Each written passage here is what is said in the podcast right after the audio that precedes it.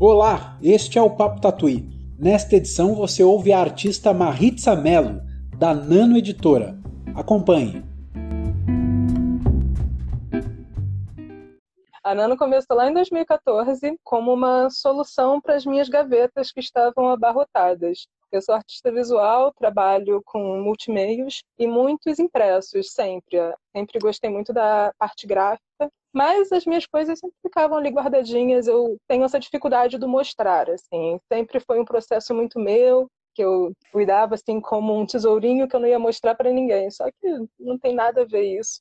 Vivendo com um tempo que botar no mundo, que as pessoas vejam, isso acaba acrescentando tanto ao meu trabalho que se transformou numa coisa essencial. E então eu comecei a circular com a Nano nas feiras com essas minhas publicações. Primeiro foram só os meus trabalhos artísticos, depois eu comecei a brincar nas, nas relações ali, comecei a publicar textos muito antigos que estavam em domínio público, criando soluções ou não soluções também, brincando um pouco com a relação do erro por eu não ser uma designer gráfica, de não saber muito, por exemplo, de todos os detalhes de diagramação. Então, brincar com esse erro da diagramação como uma relação mesmo de desafio para o leitor. Então, eu fui trabalhando com esses jogos e essas brincadeiras dentro das publicações da Nano e assim foi seguindo. Então, desde 2014 a gente não parou de publicar. A partir de 2016 foi quando eu deixei um trabalho que eu, eu trabalhava no SESC aos finais de semana sempre. Então, perdi as feiras, apesar de já estar com a Nano. Então, em 2016 eu consegui ir para todas as feiras, entrar nesse circuito e foi muito bacana, assim, nessa construção. Eu trabalho com o Felipe, que é o meu parceiro, e a gente tem uma relação muito próxima entre as nossas áreas. Ele é cientista ambiental, eu sou artista, e a gente via que a gente tinha muita similaridade ali entre os nossos processos, eu no ateliê e ele no laboratório. Então, essa nossa relação de arte, da ciência, da tecnologia, foi muito nessa, nessa solução que a gente quis dar de uma publicação diferente e de fazer de uma forma diferente. Uhum. Você mencionou que te, tinha dificuldade para mostrar. Essa dificuldade passou depois de tanta feira que você já fez ou ainda resta alguma coisa? E se você conseguir descrever por que dessa dificuldade, enfim, o que, que você sente? Eu sou uma pessoa tímida, assim, as pessoas às vezes não acreditam, mas eu sou muito tímida. Então, superar essa questão da timidez no início foi muito difícil. Hoje em dia estou mais tranquila, mas essa timidez ainda resta aqui dentro, né? Então, às vezes dá um frio na barriga lançar uma coisa nova, ainda mais lançar coisas que são muito diferentes do que eu faço, que é o que eu estou agora trabalhando. Então, dá esse frio na barriga, né? De mostrar e das pessoas verem. E é muito legal da feira isso, né? Que a gente vê a reação na hora, as pessoas abrindo e as pessoas não escondem as suas reações, né? Tá ali na sua cara. Isso é muito legal. Assim, eu acho que isso é um dos pontos da feira que o virtual ainda não, não vamos conseguir. Mas, uh, o Marita, publicar coisas bem diferentes, você quer publicar? É isso? O que, que é bem diferente? Vocês já fazem coisas bem diferentes, assim. Eu sinto que a, a Nano tem um estilo próprio, sabe? Que é muito. Ah, isso aqui é da Nano, sabe? E vocês vão mudar o jeitão da Nano, é isso? Qual é? Qual, o que está acontecendo aí nesse ateliê, Marita?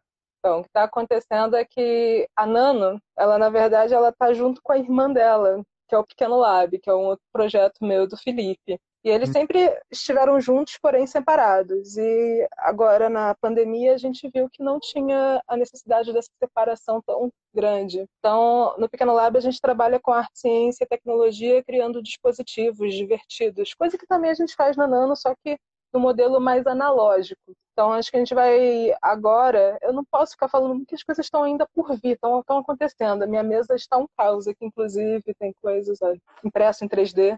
Olha só, rapaz! Spoiler, spoiler. A gente está agora tentando trabalhar todos esses campos juntos, da publicação independente, que a gente já fazia com a Nano, e também alinhando os nossos dispositivos do Pequeno Lab. Então, vou dar um spoiler de uma. É construir coisas, né? Das nossas impressoras. Então, não sei se vocês já viram como funciona onde a gente coloca, por exemplo, o cartucho, né? O carrinho do cartucho, da cabeça de impressão de uma impressora. A gente vai transformar essa impressora, que era uma jato de tinta, numa 3D. Que aqui no lugar da cabeça de impressão que a gente coloca o cartucho da tinta, a gente vai colocar uma extrusora para o filamento da 3D. Que demais! Esse é um dos Frankensteins? Isso é o que a gente pode chamar de Frankenstein, ou Maritza? Exatamente. A gente montar, essa aqui era uma impressora parada há um tempão, ela até estava funcionando, mas a gente tirou toda a parte eletrônica dela e vamos construir essa outra, transformando, né? Isso se dá muito também da tecnologia aberta, né? A gente não sabe fazer isso do nada, né? Muita pesquisa e graças a pessoas que compartilham na internet suas descobertas, né? Tudo isso a gente encontrou em sites de Fab Labs abertos. Então isso que é legal, assim, da gente sempre fica nessa questão que às vezes parece separada do virtual, né? Mas o virtual e o presencial, o analógico, o digital caminham juntos a tecnologia aberta, o conhecimento aberto, a ciência aberta. Eu acho que a gente falar hoje, evocar a arte, a ciência, a tecnologia é muito importante, né? Porque são coisas que estão caindo em descrédito por conta de um governo responsável, mas são coisas que são tão importantes na nossa vida que não são desassociadas ao nosso dia a dia, né? Então, da gente entender que o nosso conteúdo aberto, conseguir acesso a tudo isso na internet é maravilhoso e a gente tem que sempre falar e seguir falando, uhum. porque senão cai no esquecimento. E caramba, a ciência, a arte, a tecnologia de forma aberta tem tanto, uhum. tanto a contribuir nas nossas vidas, né? Pois é, pois é. A gente, a gente esquece dessa parte boa da internet, né? A gente está tão imerso e tão exposto à parte ruim ultimamente, né? E eu dou aula para criança, João. Imagina os pais, uhum. né? Nos seus desesperos das crianças na internet, sempre olhando esse lado ruim da internet, mas caramba, tem tanta coisa maravilhosa para a gente aprender. Então é, é muito bom da gente entender. Eu acho que cada vez mais que a gente fala, a gente entende um pouco mais né, desse processo maravilhoso. Uhum. Sabe que até é, o, teve um podcast, o Lanterna de Papel, lá do Fábio Errara, que ele fez um episódio sobre redes sociais e me pediu para falar sobre o Dilema das Redes, o, esse documentário da, da, da, Netflix. E pediu um depoimento. E eu vi que os depoimentos de todo o podcast eram um pouco pessimistas, e o meu era um pouco otimista, sabe? Até, até vi que eu, eu tenho talvez um ponto de vista um pouco diferente. Que eu saí do documentário um pouco diferente do que a maioria das pessoas saíram. Porque me deu a impressão que as pessoas estão aprendendo, sabe? O que é rede social, o que é algoritmo, o que é. Ainda tem um monte de porcaria, mas as pessoas estão começando a ficar um pouco mais a, a entender, sabe? por mais que, que não saiba o, o termo AdSense, mas ela entende que se navegar num site, o teu computador vai pegar um, um vírusinho, um sinalizador que vai dizer para todo mundo, olha, essa pessoa aqui quer comprar a cortina. E aí em todo site que vai entrar vai ter lá cortina, cortina. Não sei, o que, que, tu acha, Marita? Será que eu tô, eu tô meio vendo demais o lado cheio do copo? Tô, tô virando uma poliana na quarentena, é isso? Caramba, tô poliana com você então, João, porque eu também acredito, também sou otimista, assim. A gente está aprendendo fazendo. Acho que a nossa sociedade nunca viu o conhecimento e os avanços de uma forma tão rápida como aconteceu, né, com o advento da internet. Então, acho que a gente está se educando. A verdade é essa. Ninguém ensinou pra gente, ó, é seguro fazer isso, é seguro fazer aquilo. A gente foi aprendendo, fazendo, errando. Agora ainda fechar, né, que o, o documentário é uma visão lá de fora. Se a gente parar para fechar na sociedade brasileira, que o acesso à internet se deu através de smartphone, isso foi muito recente, né? Foi quando a maioria das pessoas tiveram o real acesso à internet. É verdade. Então a educação está engatinhando, é um bebezinho ainda. Então é importante se dar o tempo, mas também é importante a gente entender que muita gente esperta está usando a nossa falta de conhecimento para acessar ali vários caminhos para realmente fazer o que aconteceu, né? No questão da, da nossa eleição é um ótimo exemplo como a internet pode ser usada para o lado ruim da coisa. Vamos falar de sementes e colheitas, é isso? Vamos, Ai, vamos, vamos. Então, vamos continuando vamos. bem poliana. Vamos pro verde bora, porque não está desassociado, a verdade é essa, assim, a, o lado científico de ver uma semente crescendo é incrível, assim, ver a vida acontecendo na sua frente. Eu, em 2015, eu fiz um curso aqui no Rio, tem a Fiocruz, e tem um campo dentro da Fiocruz que eles estudam alimentação viva. Lá em 2005, eu fiz esse curso Terapia. A galera do Rio já deve ter ouvido, não sei se você já ouviu. Terapia, não ouvi e amei esse nome. Que nome genial. É um curso que acontece há muito, muito tempo lá. Eu sempre fui louca para fazer. Só que é um curso que você tem que ter tempo. porque você, para germinar uma semente, cara, é muita etapa. E na terapia a gente aprende a fazer a germinação, comer brotos, é uma coisa linda, mas quando você joga no seu dia a dia é difícil, assim, ainda mais para mim, né? Estou aqui no centro da cidade, tendo uma vida toda acontecendo, mil e um trabalhos, eu nunca consegui ir a fundo, apesar de ter achado incrível, ter aprendido. E a quarentena chegou, e aqui em casa é, aqui é o ateliê e aqui em cima eu tenho um terraço. Então, o tamanho da minha casa, a metragem que eu tenho de casa, eu tenho de terraço. E a gente tinha um hum. espaço verde acontecendo, né? Eu sou, meu companheiro é um cientista ambiental. Então, imagina, tem, tem plantas ali já acontecendo. Mas eu participava achando bonito, regando vez ou outra, mas não com a mão na terra. E caramba, sementes e colheitas aconteceram aqui e foi muito legal de entender também como essa autonomia através da coisa que eu nunca imaginei fazer, né? Mas como o plantar te dá essa autonomia de você entender que caramba, eu posso plantar minha comida assim, não vem só num pacote no mercado, não vem só na feira, não vem no meu na minha cesta orgânica aqui em casa. Então, cara, eu fiz broto de rúcula, fiz broto de beterraba, rabanete, e é delicioso, é lindo, é estético. Inclusive, está vindo uma publicação sobre isso também. Ah. Tudo o que está acontecendo é um laboratório, né? Na verdade, nossa casa é um laboratório para as nossas coisas. Mas o legal, assim, que o Felipe ele tem, ele é um cientista ambiental que trabalha com tecnologia, que também é artista, então a gente conversa muito e ele é uma pessoa que sabe ligar muito bem as coisas. Então ele faz sensores para a horta, sensor de umidade do solo. Ele entra numa inspirações, quando eu falei é, é tecnológica e biológica, é por isso, assim, que ele entra numa inspirações incríveis. E estou querendo trazer isso para as publicações, mas eu acho importante retomar ciência e tecnologia, porque eu falei do Pequeno Lab de uma forma rápida, mas é um processo que a gente tem muito carinho, que é um processo que foi no início dedicado somente para crianças e hoje a gente brinca de que é de 6 a 106 anos, porque a gente acredita que os adultos, como a gente conversou, essa questão da educação para a tecnologia, de entender que tecnologia não é uma coisa fechada, não é um celular que chega para você que isso é tecnologia. Não. O que está por trás daquilo? Como são feitos os celulares e como são feitas as placas dos celulares? E caramba, é feita de coisa que vem da terra, é da natureza e entra numa piração muito grande que a gente queria compartilhar isso para mais e mais pessoas. E é importante importante que mais pessoas façam isso também, porque a questão da divulgação científica hoje precisa ser ter cada vez mais atores falando sobre isso e da tecnologia também, né? Hum. Inclusive você está falando super de jogos, né? Inclusive a gente trabalha com Minecraft educacional para ensinar as crianças. E a gente tem que sorver, às vezes, desses momentos legais, né? Porque é isso, porque se tu se deixar levar.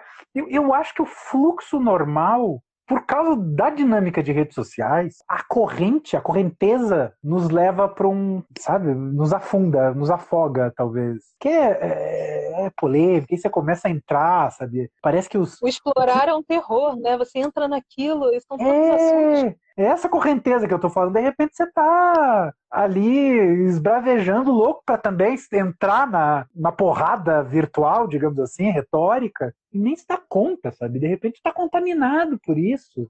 Não sei, te acontece Esse isso? Esse lado ruim da tecnologia. Olha, João, me acontece de vez em quando, mas eu tô criando uma casca contra isso, assim, porque senão a gente perde horas e horas, né? Eu descobri no meu celular onde eu conseguia ver quantas horas eu gastava em cada rede social, o Instagram era um funil que eu entrava e não saía, assim. Eu tenho horror do Instagram com essa proliferação de gurus, sabe? Que dá cinco dicas para você ser mais isso. Eu não sei se isso pipoca no seu, mas isso pipoca no meu. E caramba, Instagram, não gosto disso, sabe? Vocês estão entendendo. O algoritmo não está me entendendo direito. Eu não quero ser mais é. criativa, eu não quero dicas de criatividade, eu não, não gosto disso. Uhum. Mas eu tento educar o meu algoritmo, sabe? De não ficar vendo essas coisas justamente para tentar não aparecer ali. Eu acho que assim como acontece comigo, deve acontecer com você também. Eu acho que é a rede social que a Nano performa melhor. Então, caramba, eu tenho que estar nela, não posso sair é. dela. Ali acontece, né? Uso para negócios e uso para mostrar o trabalho e para trocar ideia e para ver os trabalhos nas casas casas das pessoas. Eu adoro essa quando marcam, né? Porque você vê o trabalho ganhando vida em outro uhum. lugar. Mas esse algoritmo acaba sendo aterrador, assim, porque como você, quando tem um bom conteúdo, você não consegue acessar aquele público e o conteúdo horrível chega a mil e uma pessoas. Então, é. É, eu acho que tanto o Facebook quanto o próprio Instagram deveriam lá, ter outros tipos de ferramenta para a gente buscar conteúdo ali dentro. O problema é que fica como essa máquina caça-níquel, né? É, mas o, pior é que tem, tem, eu acho que tem, tem, um, tem um quê de ser humano aí nessa, nessa jogada também, viu, Maritza? Se a gente vê porcaria, a gente reage, sabe? A gente gosta e aí acaba espalhando mais. Não adianta. A gente acaba contribuindo para essa, essa lógica. O, o, o Instagram quer ganhar dinheiro. Ó, novidade. Se a gente tivesse privilegiando conteúdos de mais qualidade, ele provavelmente nos encaminharia conteúdo de mais qualidade. É do interesse deles. Eles querem, ah, beleza, o povo gosta mesmo de mais qualidade. Opa, algoritmo, opa, deixa eu ajustar aqui o botãozinho. Ah, não, aí acaba, acaba que os gurus ganham. Porque a gente gosta de um guru, pelo jeito, né? Acaba, acaba que tem muito, muito de nossa culpa. A gente gosta de pegar no pé do Zuka, Zuckerberg, mas é, é nós também. Também. É... E ele também é um de nós, né? Exatamente.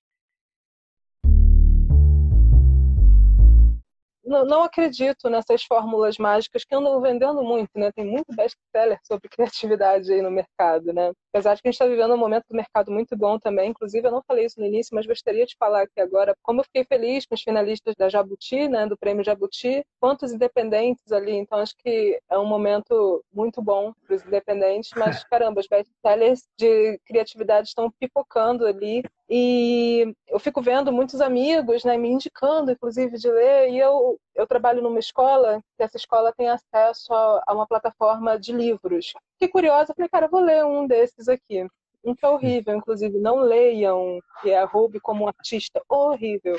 Mas fui lá é. como uma boa pesquisadora. É, João, complicado, né? É, é, essas fórmulas, assim, cara, cada ser humano é um universo na sua cabeça e como funciona a criatividade para cada um, assim. Seu modo de ser criativo é muito diferente do meu, com certeza que é diferente de quem está assistindo a gente aqui.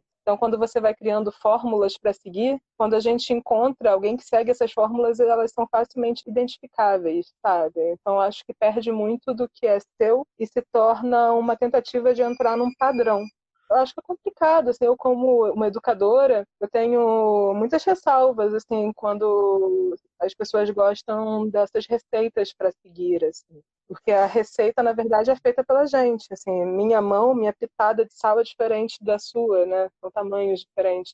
Eu sou uma pessoa que caramba, eu crio muito na madrugada. Então, você vai ler nesses livros, eles dizem completamente o contrário. Você tem que acordar às seis da manhã, escrever cinco páginas na sua manhã, beber uma bebida muito boa para seu cérebro funcionar. Então, o desfazer criativo é da gente esquecer de todas essas guias que querem dar para gente, senão a gente fica sufocado. Se você quer seguir um padrão desse, você vai ficar ansioso, porque é difícil. Você tem que entender o seu, entender a sua vida, né? É, e, e, deve, e deve gerar o, muita ansiedade, né? O, que é o mal dos nossos tempos, porque o sujeito vai ler a fórmula, vai executar a fórmula, e cadê o sucesso? Poxa, eu acordei seis da manhã, eu escrevi cinco páginas, eu tomo essas bebidas, eu, eu fiz tudo. E agora, cadê? Né? Deve, deve, deve ser frustrante. Mas o, sabe que eu, eu, tinha curiosidade de ler o Hobby como um artista, devia estar no meu. Sei lá, sempre chamou atenção esse título e tal. Então quer dizer que o livro é ruim mesmo. O que, que, que te pegou? É porque ele tem uma forma? É um bom título, né? É, é bom, bom título. título. É, esse cara, esse autor, ele tem bons títulos, inclusive. Cara, me pegou, João, é porque tem esse passo a passo. Assim, o conteúdo em si, se você ler de uma forma crítica, você consegue acessar os pontos que ele está falando. Na verdade, ele está ali falando para você tirar essas amarras, de você copiar mesmo que todo mundo copia, que os artistas copiam. Eu tenho minhas salvas quanto a isso. Mas se você lê com uma, uma leitura crítica, você consegue acessar algumas coisas ali que você pode até garimpar na sua vida, mas coisas que, se você olhasse para si, olhasse o seu processo, né, que é a autoanálise, poxa, o que, que eu faço? Como eu faço? Você também acessaria essas mesmas informações. Mas o que me incomoda são essas fórmulas prontas, numeradas, passo um, passo dois. Não, não funciona, assim, eu trabalho com isso há muito tempo, ensino, né, eu acho minha opinião, não funciona. Eu acho muito difícil vender isso como uma solução. E hoje as empresas estão muito, né?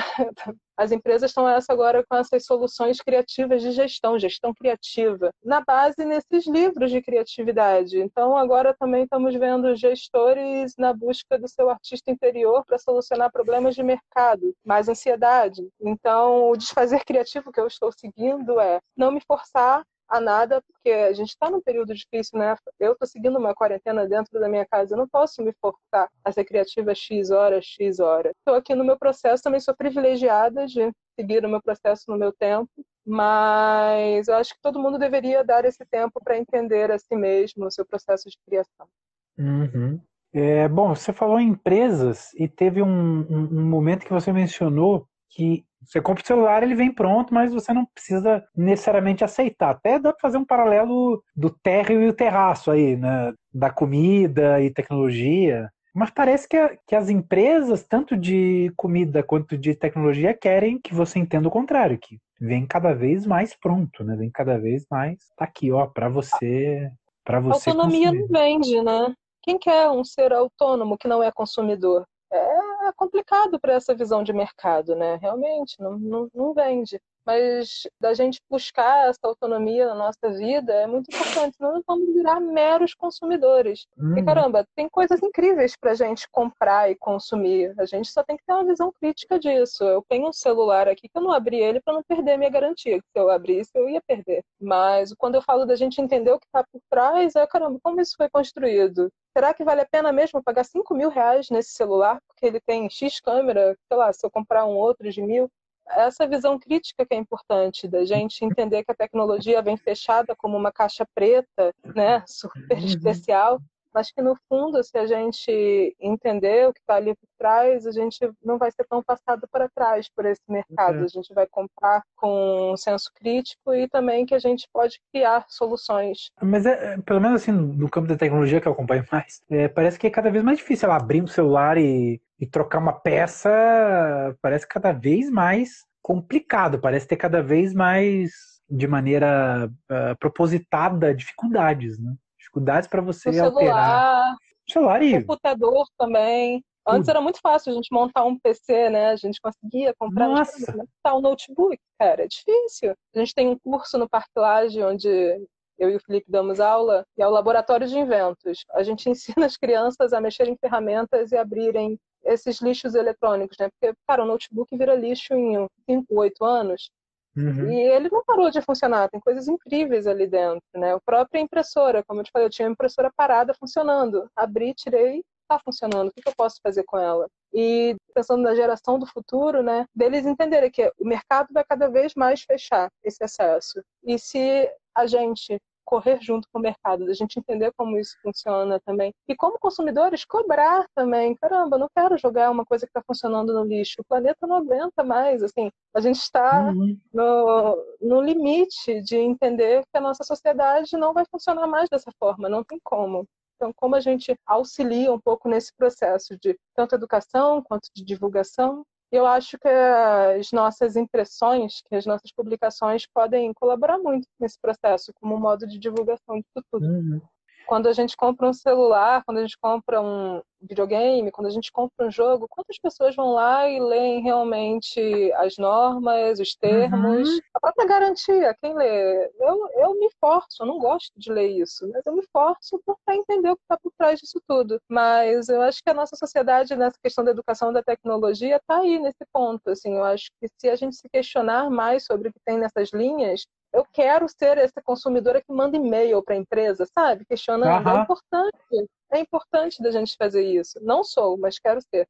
No futuro, eu acho que a construção de um, uma tecnologia mais justa para todos, que as empresas entendam também essa relação das pessoas, eu acho que é essa, assim, da gente criar canais de comunicação para mostrar também esse outro lado, que eles só veem a gente como consumidores.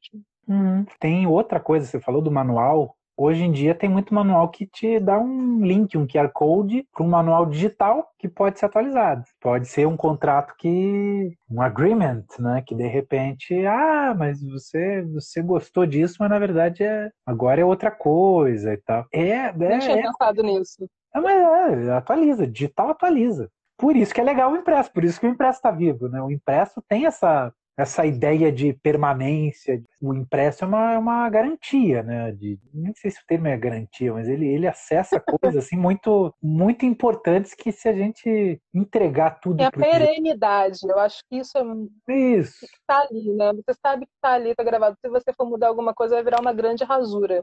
É isso, é isso. Ou não, você vai mudar de uma edição para outra, que vai estar tá ali dizendo que foi uma outra edição alterada e tal. Então, é, é realmente eu acho, eu acho que o impresso não só está vivo, como ele vai ficar importante nesse sentido, porque ele vai trazer uma sensação nova para gente. A gente talvez já, já esteja começando a se desacostumar a de ter posse e não acesso a certas coisas, né?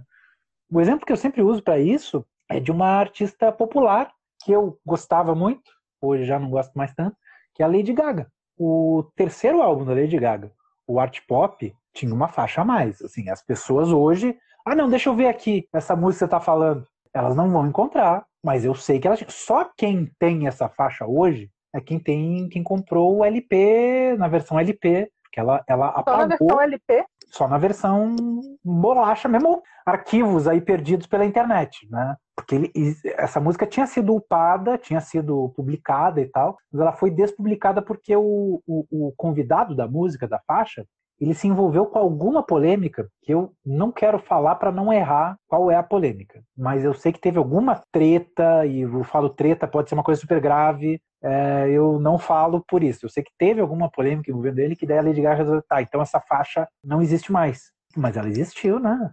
Como assim? Agora, por mais que seja nobre a intenção por trás de se talvez punir o, o artista, não dar espaço para ele, pode ter uma justificativa muito boa por trás disso. Mas mesmo assim eu, eu, eu fico meio chateado de, de ver isso e que isso pode acontecer em outras coisas, em outros conteúdos. Ora, se está no Netflix, quem sabe vão cortar cenas de filmes, quem sabe vão adicionar cenas isso é um medo, né? A gente é. pensar na nossa história, né? Da história que a gente acaba acessando para a gente não repetir os mesmos erros, que as pessoas não aprenderam isso. É. Mas imagina se a gente conseguisse ter acesso à nossa história e apagar cenas que são horríveis, que a gente não gostaria. Exato. Vai ter muita gente reescrevendo história. Sei lá, se digamos que é uma plataforma da Globo, agora o único acesso que a gente tem a coisas que a Globo já transmitiu. Será que eles vão botar tudo? Ou será Meus que eles amigos vão... do Luciano Huck, Será que é, eles vão estar lá no programa dele? Hulk, pois é, futuro candidato aí à presidência da República. Será que a gente vai ter acesso ao, ao show que ele promovia grotesco no programa dele H, que era um fornecedor de capas de Playboy? Essa é, essa é antiga, é, eu acessei aqui. É, então. Tristeza. Mas, mas a gente vai, vai apagar isso, porque, claro. Mas... Eu acho que é o perigo né, dessa edição, dessa história do passado. Acho que a gente deve uhum. aprender com o passado, entender o que aconteceu, que não poderia ser repetido, mas justamente aprender porque está ali para a gente ter acesso a essa informação. Rita, tem algum recado final, alguma mensagem? Quer fazer um jabá? Então, quero que todo mundo desobedeça. Mas eu acho que como recado fica que a gente tem que seguir aprendendo, somos eternos aprendizes. Quando a gente seguir nesse aprendizado, a gente iniciou a live falando de como a tecnologia é nova, hoje em dia corre tão rápido que a gente não consegue acompanhar e as mudanças históricas acontecem em grandes períodos, grandes anos, a gente está vivendo um período tão curto e de tantas mudanças, inclusive por conta da própria pandemia, né? Estamos aqui batendo um papo numa live entre muitas e muitas lives que estão acontecendo. Então, é. a gente sempre seguir nesse aprendizado para a gente não virar meros consumidores. E se for consumir, consuma do pequeno produtor. Nano Editora, Lote 42, fazendo o nosso rolê. E, cara, é um rolê lindo, né? Legal, Maritza. Que prazer conversar contigo aqui. Que alegria. Obrigada. Obrigado para todo mundo que assistiu. Beijo. Tchau, Maritza. Beijo.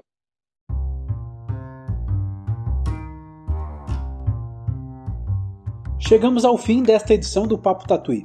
A gravação foi feita durante uma transmissão ao vivo no Instagram em novembro de 2020. Fortaleça o trabalho de editoras independentes como a Nano. Conheça e apoie as publicações na Banca Tatuí. Também não deixe de assinar a nossa newsletter, o Boletim Tatuí. Eu sou João Varela, a edição é de Natália Schiavon e a produção é de Juan Carlos Duarte. Tchau, até a próxima!